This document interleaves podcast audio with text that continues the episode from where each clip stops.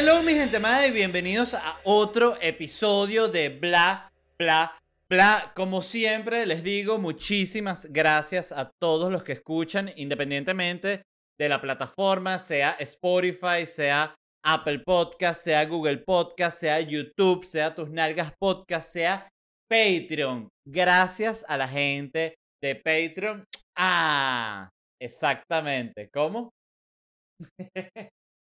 Disculpen, chiste interno con los de Patreon. Y si tú no formas parte del Patreon, como te digo siempre, qué cara dura, qué vergüenza, qué poca valía en la vida. Pero se resuelve fácil, simplemente vas a patreon.com slash bla bla bla podcast y te suscribes al único plan que hay que te da acceso previo a los episodios del martes y del sábado y te da un episodio exclusivo solo para ti todos los jueves. Vayan. Y otra noticia muy importante, ya están a la venta las entradas para Felicidad Stand Up Comedy Online este 12 de septiembre. Simplemente tienen que ir a ledvarela.com y ahí van a ver distintas opciones de horarios que realmente son opciones de monedas. Si tú quieres pagar en dólares, eliges la opción de Miami. Si quieres pagar en euros, eliges la opción de Madrid.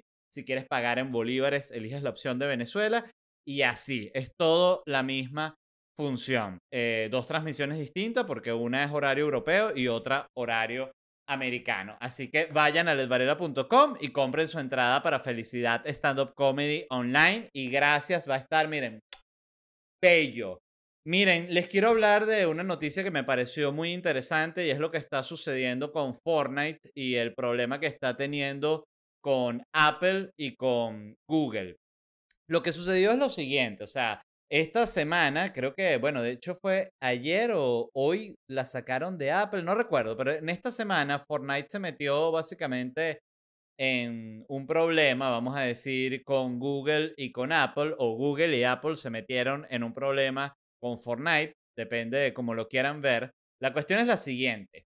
Eh, Fortnite es un juego que está en estas plataformas, tú lo puedes descargar de ahí, lo puedes pagar por ahí, pero ¿qué pasa? Google Play Store y la Apple App Store te cobran un 30% de comisión a todas las apps que tú compres ahí. O sea, ellos se quedan con el 30% de las ganancias. Entonces, evidentemente, mucha de la gente que está en estas plataformas son aplicaciones que, coño, no tienen el músculo que, tienen, que tiene Fortnite, no tienen ese nivel de relevancia ni de billete ni de fuerza y se tienen que adaptar a las condiciones de Apple y de Google. Pero Fortnite, que es el juego quizás el más popular del mundo actualmente, se cansó de este huevito que les tenía montado y dijeron, mira, estamos hartos de que te quedes con el 30% de la comisión.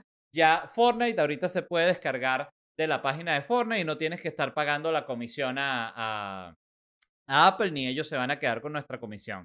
Esto evidentemente fue bien recibido por parte de los gamers, pero mal recibido por Apple y Google, que básicamente le dijeron a Fortnite, mira, si no quieres pagar el 30% de comisión, agarra tus malditos megabytes y te me vas pa'l coño. Entonces se ha armado todo este problema porque Google, la, Google Play Store y el Apple App Store eh, sacaron a Fortnite de sus aplicaciones, entonces ya no te la puedes descargar por ahí de ninguna forma, eh, lo cual complica mucho la situación de Fortnite porque sobre todo con el tema de Apple, eh, en, en los otros celulares, en los otros aparatos, tú puedes descargar Fortnite de otras plataformas, pero en los aparatos de Apple tú solamente puedes descargar aplicaciones del Apple App Store. Entonces, si no está ahí, no está en ningún lado. Todo esto, evidentemente, es un tema de billetes súper, súper obvio, que me parece que tiene bastante sentido en el caso de Fortnite, porque ellos gran parte del dinero lo hacen vendiendo, tengo entendido, yo he jugado Fortnite muy poco, pero tengo entendido que funciona igual que el de Call of Duty y todos estos juegos que el juego como tal para que lo juegues es gratis y ellos te cobran es las moneditas para que tú te compres un chalequito y te compres una pistolita que es naranja, es muy bonita y tiene unas calcomanías. Ellos ahí es que le sacan el dinero. Entonces, claro, teniendo este negocio, eh, se hace un poco abuso y aquí es donde tengo que explicar esto también. El conflicto principal está en que estas aplicaciones, una vez que tú las descargas, para tú pagar algo extra en la aplicación, eso se, se paga a través de la plataforma de pago de Apple o de Google. O sea, tú no pagas directamente a los dueños del app. Tú le pagas a Apple, le pagas a Google, ellos se quedan con el 30% de su tajada y le dan el resto a la gente de Fortnite o a la de cualquier aplicación que sea. Me llamó mucho, mucho la atención esto porque eh, es una conversación que se viene dando, se cruza también con la conversación que se está dando sobre Spotify y todo esto que pasó con el CEO de Spotify que le dijo a los músicos que, que se pusieran a trabajar, que si no, no hay, no hay, no hay real para streaming, gente. Entonces, me llamó mucho la atención porque realmente estuve leyendo y este problema de Fortnite con, con estas eh, tiendas de aplicaciones surgió también porque Amazon Prime entró en, en el app, eh, en el Apple App Store. Siempre me, me cuesta leer esto, me vuelve un culo. El Apple App Store entró Amazon Prime, pero si tú descargas Amazon Prime y tú quieres ver una película, no que no la tiene Amazon Prime, tú la puedes rentar o la puedes comprar pero entonces, si tú vas a comprar o rentar esta peli de Amazon a través de Amazon Prime, ellos llegaron al acuerdo con Apple de que no tuviese que ser a través de la plataforma de pago de Apple, sino que tú le pudieses pagar directamente a Amazon Prime, no hay ningún tipo de problema. Entonces todo el mundo se arrechó porque dijeron, ah, pero ¿y por qué con Amazon sí y con los otros no? Bueno, mi amor, ¿qué quieres que te diga ahí esta gente de Apple o de Google?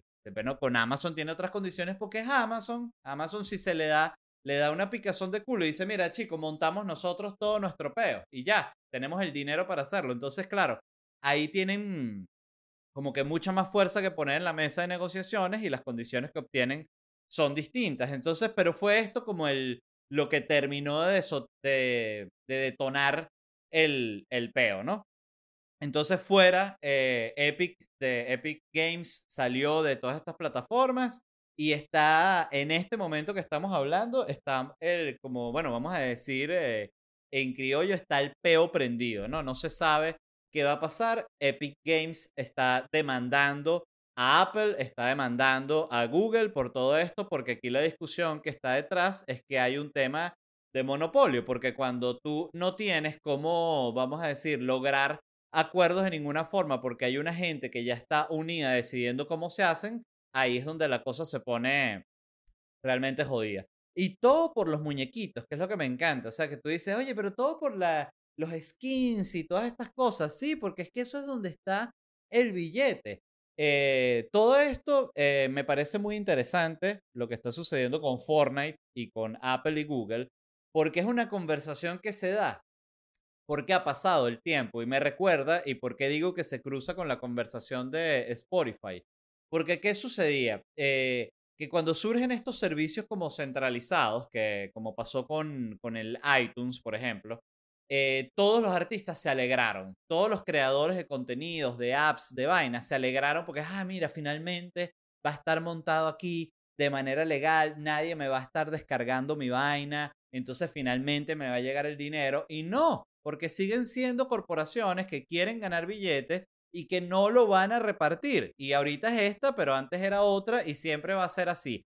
Entonces yo ya voy a dar una, una propuesta de cómo creo que se puede solucionar esto aquí humildemente desde mi podcast de mierda.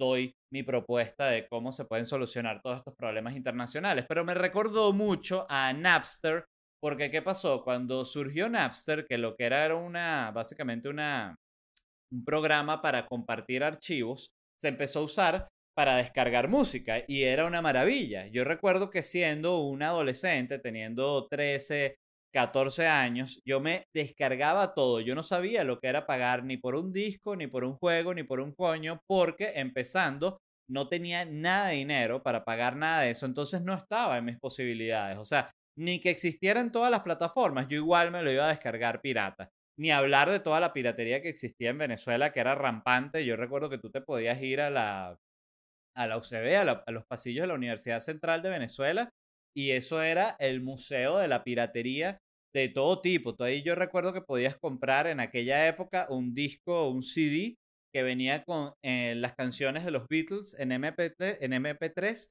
todas las canciones de los Beatles, y venían hasta con un programa que tú abrías el programita y tenía organizados las portaditas de los álbumes, súper bonito, con las letras, o sea, era la piratería ya hecha pro. Y lo mismo con los juegos, con los programas, todos los programas de Adobe, eh, Photoshop, eh, eh, bueno, no, Final Cut, no, Premiere. todos estos programas tú los conseguías ahí piratas y no había ningún tipo de problema. Y recuerdo que mi visión en esa época era evidentemente súper cómoda, pro piratería, porque yo decía, bueno, si yo no puedo pagar, yo recuerdo que yo usaba AutoCAD para cuando estudiaba arquitectura, ese era el programa que se utilizaba para hacer los planos, no sé cuál se, cuál se usará ahora, si todavía será versiones modernas de AutoCAD o algún otro programa eh, acabó con AutoCAD, lo desconozco, pero recuerdo que si tú querías comprar el AutoCAD legal, era coño, era una vaina cara. De hecho, ni me acuerdo cuánto costaba, porque es que absolutamente nadie lo tenía legal. Todo el mundo tenía el, el lo tenía pirateado. Y recuerdo que mi postura era pro piratería porque decía, bueno, pero eso es eso es bueno para ellos, ¿no? Esa como visión, vamos a decir, medio, medio marginal de la vida. De como te, bueno, como lo que hablaba con, en la entrevista con Emilio, si lo vieron, del tipo que vendía los, los DVDs. Y yo recuerdo que incluso en comentarios, cuando lo publiqué en Twitter, pusieron, bueno, pero eso, el que sale beneficiado es él porque la gente conoce su, su obra y vaina, que es como que esas cosas que aplican solo en Venezuela porque hay todos los otros comediantes y artistas de otros países que igual hicieron dinero y se hicieron famosos y si pudieron vender sus discos, ¿cuál es, la, o sea, cuál es el, argumento ahí? Eh, pero, de nuevo, siendo un chamito, yo recuerdo clarito que cuando surge Napster, parte de los que tomaron la, el protagonismo en la lucha contra Napster fue Metallica, que dijeron, no, coño, estamos arrecho que todas nuestras canciones las estén eh, pirateando y se estén compartiendo con internet sin que a nosotros nos llegue un centavo. Y yo recuerdo, siendo un adolescente rockero, que es lo que era, eh, sentir grandísimo desprecio por Metallica y por Lars Ulrich y toda esta gente. Pensaba, pero qué huevones, son unos encorbatados horribles que no quieren que la música llegue a los oídos. Y ahorita, eh, siendo un adulto, y dedicándome yo al, al entretenimiento, digamos que ha cambiado mi postura, pero no ha cambiado tanto y es aquí a donde, a donde voy, porque yo creo que lo que sucedió es que básicamente cambiaron, cambiaron mucho los tiempos y la gente se tiene que adaptar al cambio de esos tiempos. Lo arrecho es que siguen, siguen eh, existiendo todas estas estructuras como pasa ahorita con iTunes o como pasa con Spotify, que parece que son la sustitución de este sistema viejo, arcaico que no servía y que parece que van a traer como la modernización al mundo del entretenimiento y después te das cuenta que no tanto, o sea, que realmente lo que funcionan es como una plataforma muy buena, pero que no tienes que estar esperando nada de eso porque ellos no te van a dar un coño, más o menos es así la, la conclusión. Y lo que sucedió, para quienes no lo sepan, con, el, con lo del CEO de Spotify, es que él dijo que, bueno, que los músicos, si quieren ganar dinero, no pueden estar sacando un disco cada 3, 4 años, eh, lo cual evidentemente es una frase muy chocante cuando viene del tipo que es el dueño de la empresa que te está pagando malísimo por el streaming, pero eso no quita que el tipo tenga razón en otros aspectos y es, y es aquí donde, donde voy al tema. Los tiempos han cambiado. Tú ahorita, si tú pasas tres, cuatro años sin hacer nada, nadie lo ve como que estás trabajando en tu próximo disco, en tu próximo especial, en tu próxima película, ¿no? Para la gente estás retirado. O sea, de hecho, tú ahorita, si tú tienes un año sin no hacer nada, ya la gente dice, no, este bicho eh, colgó los guantes. O sea, y ya. No hay que, no, que yo estoy en un retiro, eso no existe. Eso se acabó. O sea, y para bien o para mal, como lo quieran ver, o sea, y siento que también queda en decisión del artista, o sea, si tú quieres seguir sacando una pieza de contenido cada cuatro años, tú lo puedes hacer tranquilamente, es tu decisión por completo. Pero lo que sí creo es que no puedes estar llorando porque es que la cosa cambió.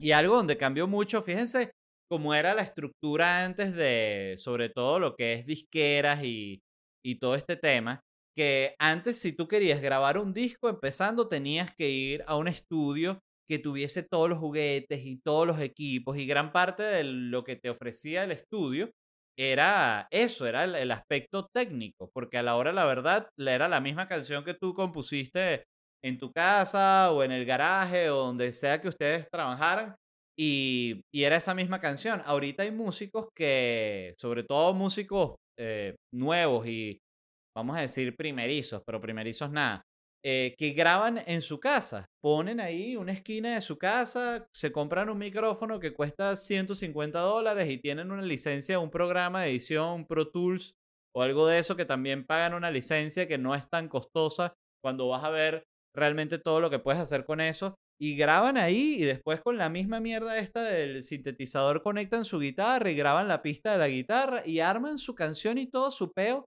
ahí en su laptop, literal en una mierda como esta que está frente a mí. Y listo, y después van y la montan en Spotify o la montan en YouTube y ya. Entonces eso hizo.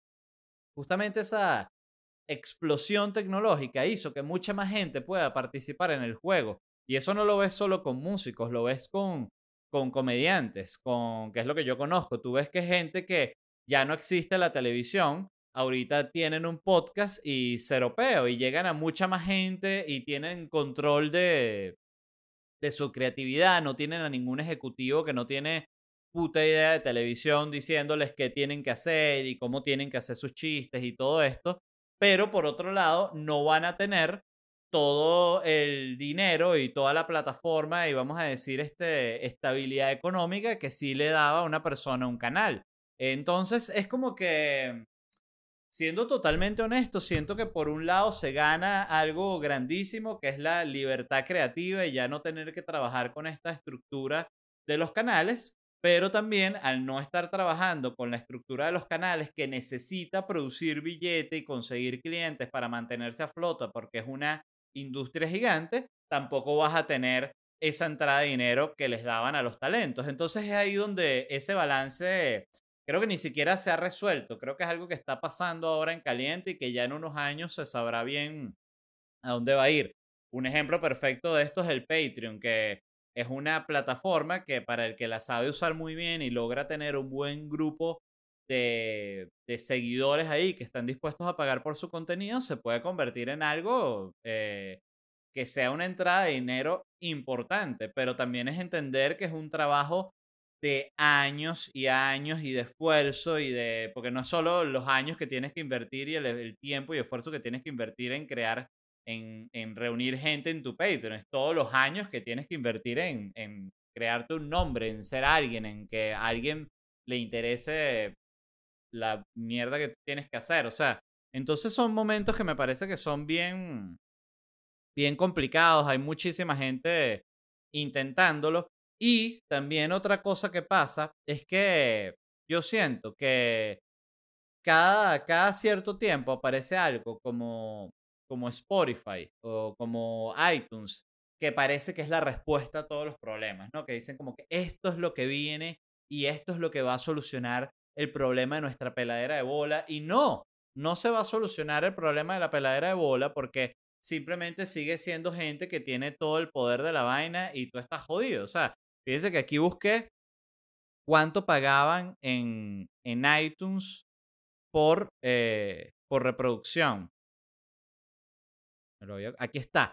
Fíjense, en iTunes por cada reproducción, esto es un, un precio, vamos a decir, un, una cifra estándar de lo que puede recibir un artista por reproducción. En iTunes es 0,0033 dólares. En Spotify es 0, 0096. O sea, Spotify paga mucho mejor que Apple y la gente está llorando con Spotify. Este, ajá, yo como creo que esto se puede, se puede solucionar aquí es uniendo a gente, o sea, así como este problema, vuelvo al, al, tema de, de Fortnite es muy importante lo de Fortnite porque Fortnite forma parte de una empresa que tiene billete para meter en abogados y para enfrentarse a estos gigantes. O sea, eh, la estructura que está imponiendo, esa del 30% de comisión por cualquier mierda que pase por ahí, que además también me uno a ellos, me parece una estafa.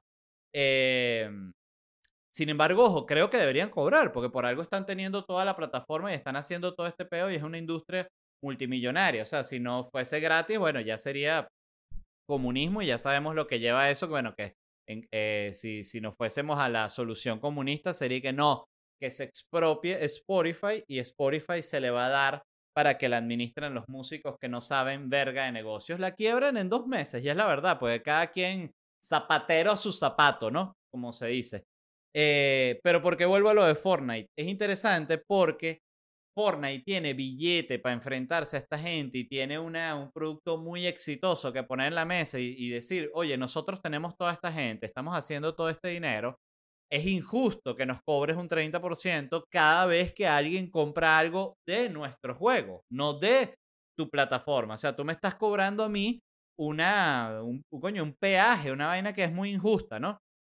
Pero, ¿qué pasa? Que en la discusión en contra de Spotify son puro músicos que está mamando y que no van a llamar la atención de nadie. ¿Tú a quién tienes que reunir para poder acabar con esto? Coño, a los grandes, a Shakira, a Bad Bunny y no es desde el punto de vista, mira, vamos a unirnos los artistas para ayudar a estos huevones. No, es llegarle con el discurso acertado a Shakira y a Bad Bunny y decirle, coño, saben que si ustedes se unen y, forman todo una, un grupo, ¿no? Que esté Beyoncé y esté el otro y esté este, eh, el, otro, ¿ves? No se me ocurre ningún nombre ahorita que, que bola, Taylor Swift, Vaina, Miley Cyrus, todos estos huevones.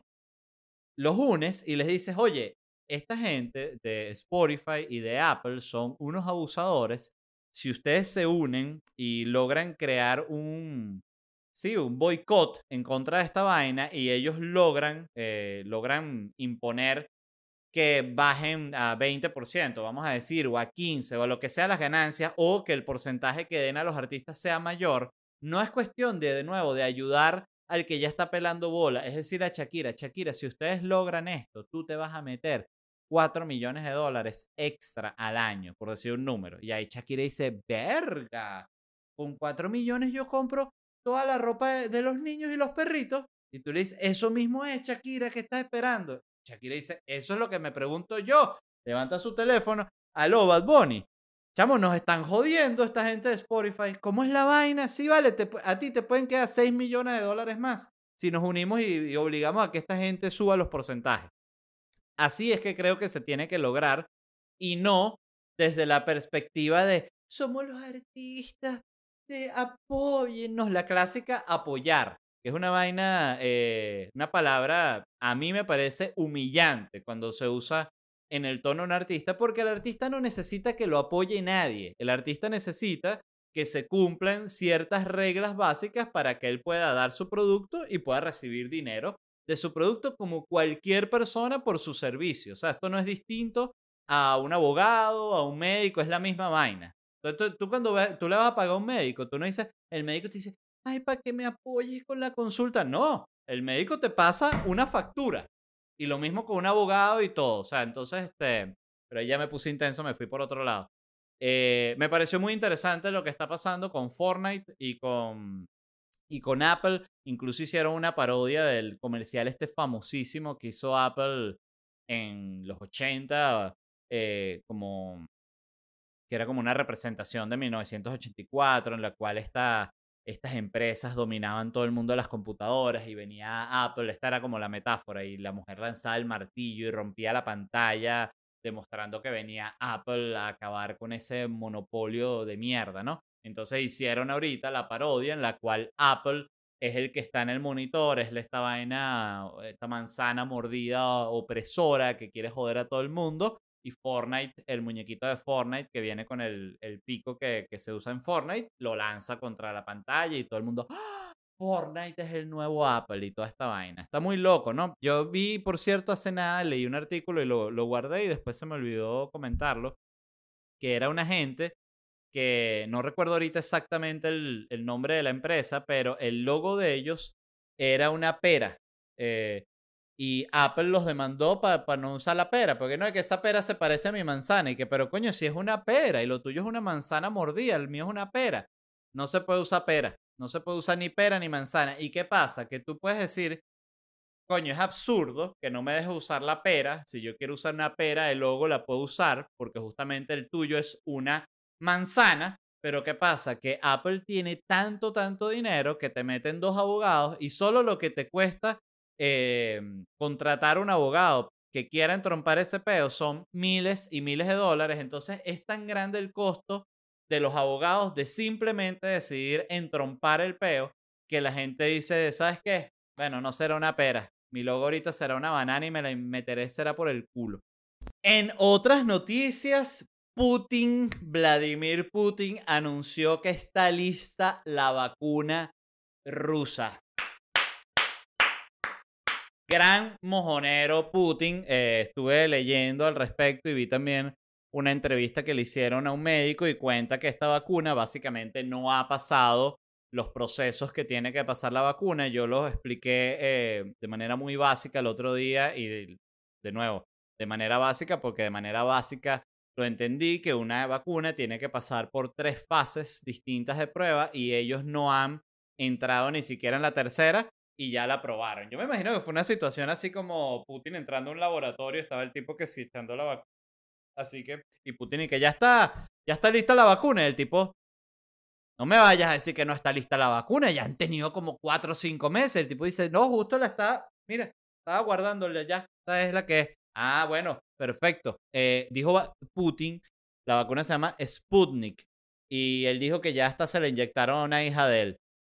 Yo no sabía que Putin tenía hijas, de hecho lo busqué. Tiene dos hijas, son contemporáneas conmigo, por cierto. Eh, una es bailarina, pero usa como un apodo que si Alexia, la no hija de Putin, y participa en concursos y tal. Pues es que, claro, ser la hija de Putin, eh, primero suena raro en español. Como, mira, ahí va la hija de Putin esa. ¿Qué hija de Putin? Em, en español raro, pero en ruso no es así.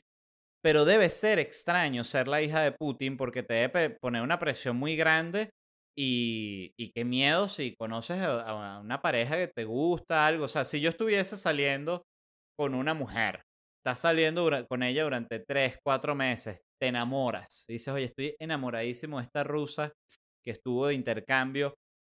Aquí vino a hacer un posgrado en Miami, la conocí y de repente la tipa te dice, mira, te tengo que confesar, mi papá es Vladimir Putin. Tú dices, coño, ¿ves? Me echaste la jodida, porque ya no sabes si le terminas. De repente un día vas caminando por la calle y te dan un pinchazo. ¡Ay! Tú dices, ¡ay, qué fue esto! A los dos días estás vomitando sangre, envenenado por Putin. Entonces, mucho miedo. Yo no sabía que estaban, eh, que tenía hijas Putin. Putin anunció que la vacuna está lista. Esto evidentemente es un acto de propaganda, pero del más vulgar. Incluso la vacuna se llama Sputnik, que es como el primer satélite artificial del espacio. Y los rusos es arrecho porque ellos son lanzados con este tipo de cosas, no tienen ningún tipo de vergüenza, como que ya está lista la vacuna, ya está lista mandándola para Venezuela, que justamente es parte de lo que me angustia con esta vacuna, que además esta vacuna ni se inyecta, se toma así fondo blanco. Este, es que ¿quién coño va a recibir esa vacuna? Evidentemente, esa vacuna eh, que no funciona la van a recibir los amigos y aliados de Rusia, que quién son? Venezuela, Nicaragua, Cuba, toda esa gente, ¿no? Entonces, ¿qué pasa? Coño, que los venezolanos, que ya estamos recontra jodidos, ahorita van a llegar siete containers de vacuna vacuna rusa y bueno, a dársela a todo el mundo porque además esto, esta gente no se la va a inyectar ni huevones, ellos se inyectan la gringa. Pero bueno, eh, me llamó mucho la atención esta noticia, pues sobre todo por el caradurismo de los rusos. Eh, yo me pregunto si todos los rusos serán así y siempre pienso qué mala vaina con estos países que tenemos gobiernos que son tan locos como pasa con Venezuela, como pasa con Cuba, como pasa con Rusia, que como lo que se ve para afuera son estos carajos, eh, realmente ellos son la imagen del país. O sea, yo, mi imagen de Rusia, y yo me doy cuenta que eso pasa con Venezuela, porque a mí me pasa, por ejemplo, con China y con Rusia. Como a mí no me gustan los gobiernos de China y de Rusia, eh, uno habla así, genéricamente, en general, de los chinos, los rusos, y no todos los rusos tienen, deben ser así, imagino los rusos, cantidad de gente normal, que ni pendiente de ese peo, ahorita sí los rusos son todos misteriosos y vainas, quizás. Eh, gente que viva en Rusia, por favor, coméntenlo en los comentarios. Y hablando de la vacuna rusa, me he dado cuenta, y esto es algo que siento que es algo que está como en, en un aumento, pero discreto, y es el tema de los antivacunas. Yo me he dado que hay, hay mucho antivacuna enclosetado, como los gays de closet, ¿no? Que son los que no quieren aceptar que son gays. Y tú dices, coño, pero la otra vez te encontré mamándole el, huevo a tu primo y te dice, no, pero es que mi primo no es gay. Y uno dice, claro, tu primo no, o sea, quizás tu primo no es gay y tú no eres gay, pero el acto de chupar verga es el que es gay. O sea, no es que tú lo digas, no es que yo no soy gay, claro, pero si chupaste verga, ¿cómo no eres gay? O sea, es, es contradictorio, ¿no? Y, y, me he dado cuenta que hay mucho antivacuna enclosetado. Mucha gente que es como que, mire, las vacunas, ¿tú qué dices? Y uno como que, ¿cómo que qué digo? Tú sabes, tú sabes qué, qué, qué opinas tú de, las vacunas. ¿Sientes que, sí, no, sí, claro, no sé, yo como que me llama la atención la vacuna rusa. Yo estoy seguro que los antivacunas sí se pondrían la vacuna rusa porque saben que es una cagada. Este, pero bueno, es toda esta parte, yo creo que ahorita eh, todo lo que es conspiranoico, es decir, los antivacunas, la gente que piensa que existe esta como red de pedofilia reptiliana, el nuevo orden mundial, el chip, la, que, la, que la Tierra no, no, es, no, es, no es redonda, es un cubo con una puya larga para abajo. O sea, todo esto se ha intensificado ahorita en, durante el tiempo de la pandemia y, y es porque yo creo que la gente ha estado muy encerrada y muy metida en la casa leyendo huevonada rara. Y mucha gente que se entera de sus noticias por Facebook y por vainas así, que de nuevo no son los, los medios que, que que son. O sea, y es algo que aquí quiero compartir, algo que me parece interesante, porque eh, ya he hablado de esto, pero cuando trabajaba en el programa este de Chumel con Chumel Torres, que estaba el equipo de, de periodistas que, ¿cómo se llama? Que fact-chequeaban todas las noticias, o sea, que eran los que comprobaban que fuesen verdad. Eh, yo les pregunté un día, pero ¿cómo, ¿cómo deciden ustedes qué medios son los buenos y qué medios son los malos?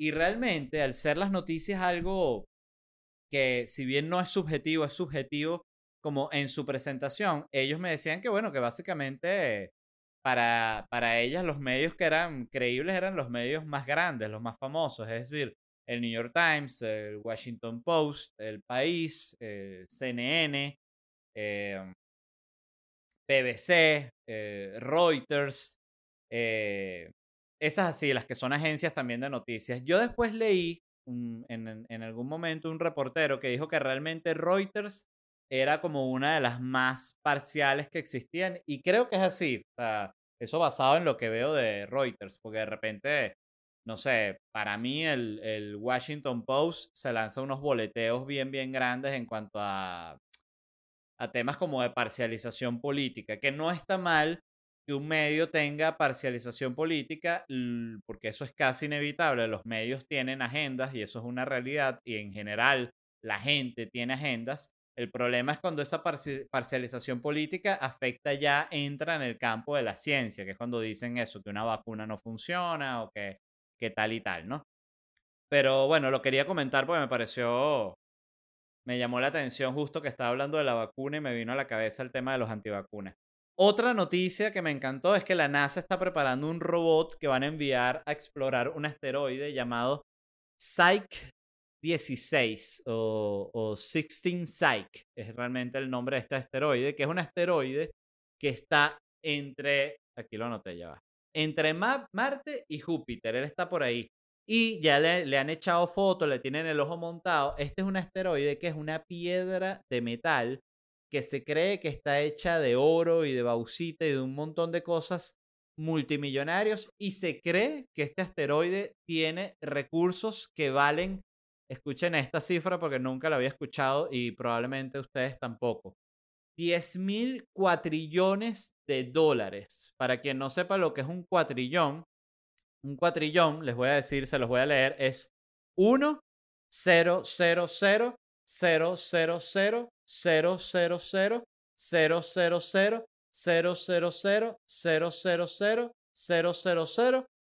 000 000 o sea, 24 ceros es un cuatrillón de dólares y esta piedra vale 10 mil cuatrillones. O sea, la, los, los billonarios están salivando así salivando, se le cae la base y le dice, límpiate, ay, disculpa, que estoy pensando en la piedrita de los 10.000 cuatrillones, qué delicia, ¿no? Qué vaina tan cara y tan buena.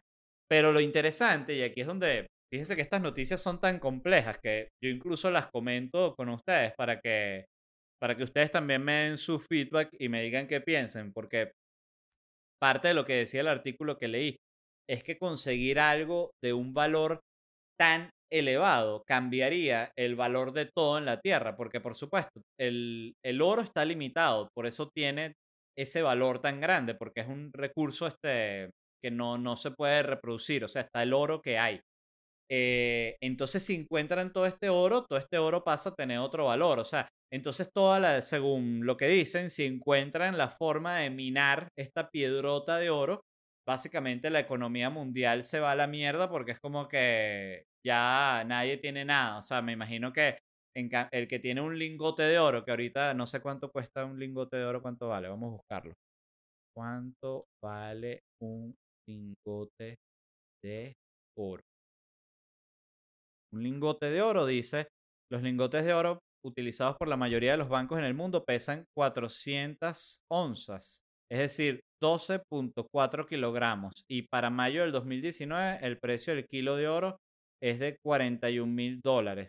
O sea, que si multiplicamos eso por 12 kilos, ta, ta, ta. A ver, aquí estoy leyendo el artículo. Imagínense, bien mierdera, por cierto. Este, ajá, 12 kilos y cuesta, el kilo de oro cuesta 41 mil dólares. Entonces vamos a sacarlo.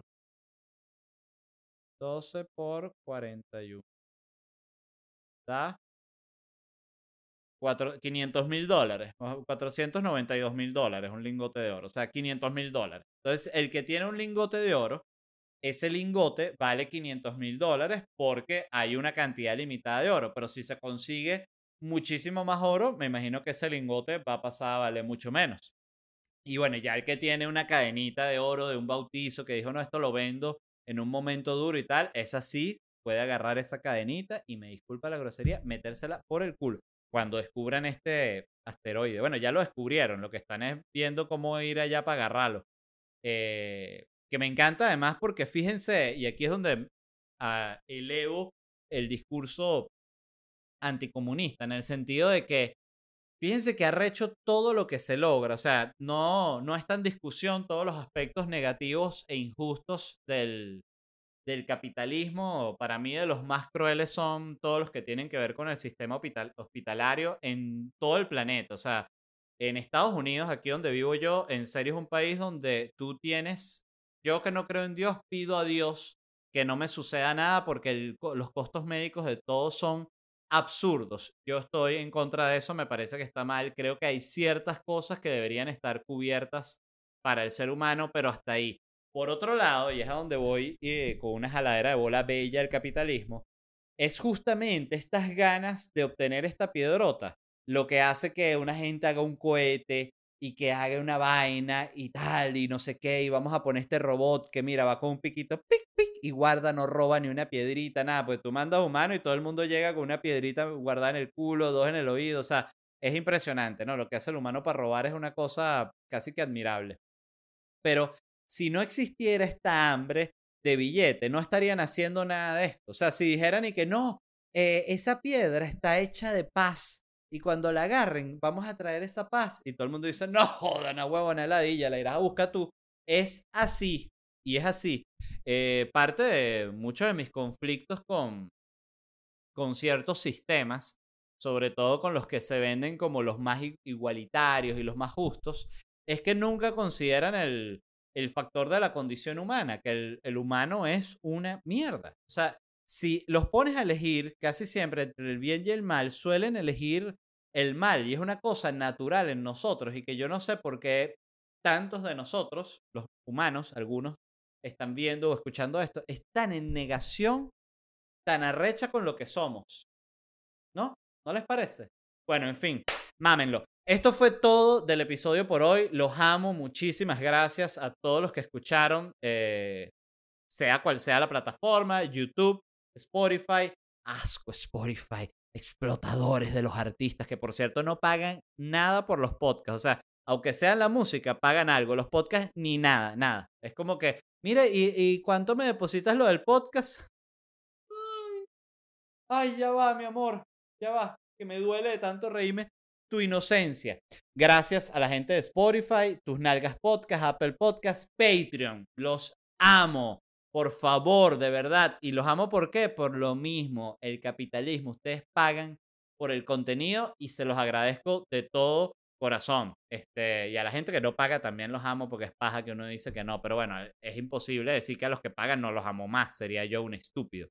Eh, pero ¿qué les iba a decir? Gracias a toda la gente de Patreon. Y si tú no estás en Patreon, te recuerdo que solo tienes que ir a patreon.com slash bla bla bla podcast y te suscribes al único plan que hay disponible que te da acceso previo a los episodios del martes y del sábado y te da un episodio exclusivo para ti todos los jueves. Así que vayan. Y de último, les recuerdo que el 12 de septiembre es la presentación de Felicidad Stand Up Comedy Online, finalmente y pueden comprar sus entradas en ledvarela.com. Ahí si quieren pagar en dólares, eligen el horario de Miami. Si quieren pagar en euros, eligen el horario de Madrid. Si quieren pagar en bolívares, eligen el de Venezuela. Eligen el horario dependiendo de la moneda en la que quieren pagar. Así que muchísimas gracias a todos los que compren entradas y va a estar bello.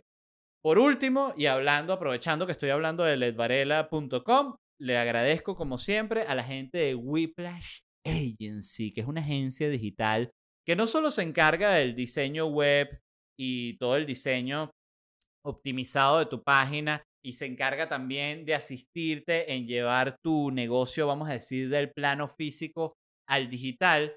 Pero no solo eso, si tú no tienes el dinero para contratar una agencia de marketing que te ayude a promocionar tu negocio, la gente de Whiplash Agency te ayudan y te asesoran con eso para que no la estés cagando. Esa es la verdad. Yo les puedo decir, les dan asesoramiento digital, pero no, es para que no la estés cagando. Entonces, por favor, Wplash en Instagram, revisen todo el trabajo de Whiplash Agency. Gran gente, hermoso trabajo. Sin más, me despido. Nos vemos en unos días con otro episodio de bla, bla, bla. Y los dejo con el resumen de las preguntas y respuestas que hago en Instagram. Bye. Hello, mi gente amada, ¿cómo están? Hoy me pueden preguntar lo que se les dé la gana, me pueden confesar algo, me pueden dar un dato curioso, eh, lo que se les antoje básicamente. Acá vamos. Un burdel y la puta mayor era mi suegra, no me vio. Qué bueno la puta mayor, ¿no? Suena como un rango militar. Puta mayor presentándose para putear, parando el culo. ¡Eh! Mi esposo lleva tres días sin bañarse. Prefiere dormir solo que bañarse. Ok, primero, tu esposo te odia. Y segundo, tu esposo está deprimido. Ok, así que ayúdalo. Confieso que a veces no entiendo lo que dices, ya que soy de Aguascalientes, México. No, y eso que no has escuchado como hablan otros de mi país. Son las arepas.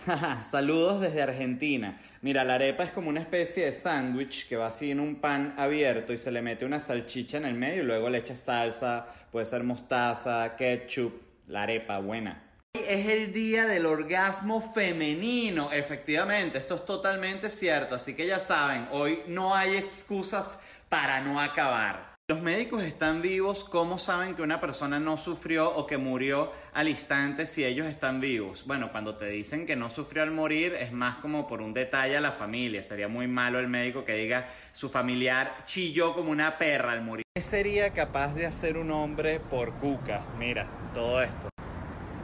Todo esto. La civilización entera se ha hecho por cuca. Todo esto que ves. Hasta allá, hasta donde se pierde la mirada. ¿Te gusta la pizza con piña o piensas que es una mierda? Saludos. Mira, no me gusta la piña en ninguna presentación, pero ya en la pizza es como que, bueno, escúpeme la cara, pues. Le mamé el huevo al barbero, no es marico, pero lo más arrecho fue que le pagué el corte, salí jodido. Cucarachas resisten un ataque nuclear, entonces, ¿qué le echan al raid? Eh, le echan más cucaracha, porque así la misma cucaracha se muere del asco. ¿Qué es peor? ¿Comer una arepa con pelo de cuca o una cuca con resto de arepa? La dejo aquí para que la analicen allá en casa, para que vean que la imaginación respecto a la asquerosidad no tiene límite.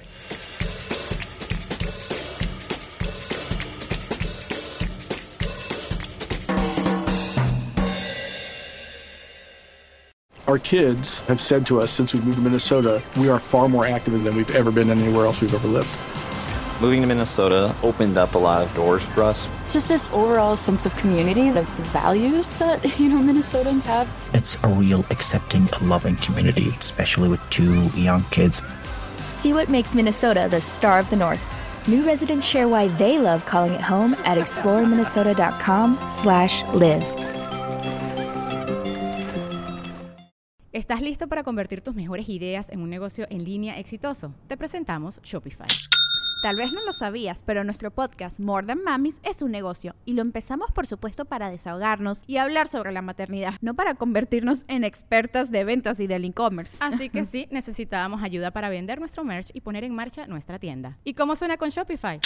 Llegó otra venta. Shopify es la plataforma de comercio que está revolucionando millones de negocios en todo el mundo. Ya seas un emprendedor desde tu casa o desde donde sea, Shopify es la única herramienta que necesitas para iniciar, administrar y hacer crecer tu negocio sin dificultades. Con Shopify puedo gestionar pedidos, envíos y pagos desde cualquier lugar, brindándote toda la información y estadísticas de tus ventas al detalle. Regístrate para un periodo de prueba con tan solo un dólar al mes en shopify.com barra sonoro, todo en Ve a shopify.com barra sonoro para llevar tu negocio al siguiente nivel. Shopify.com barra sonoro.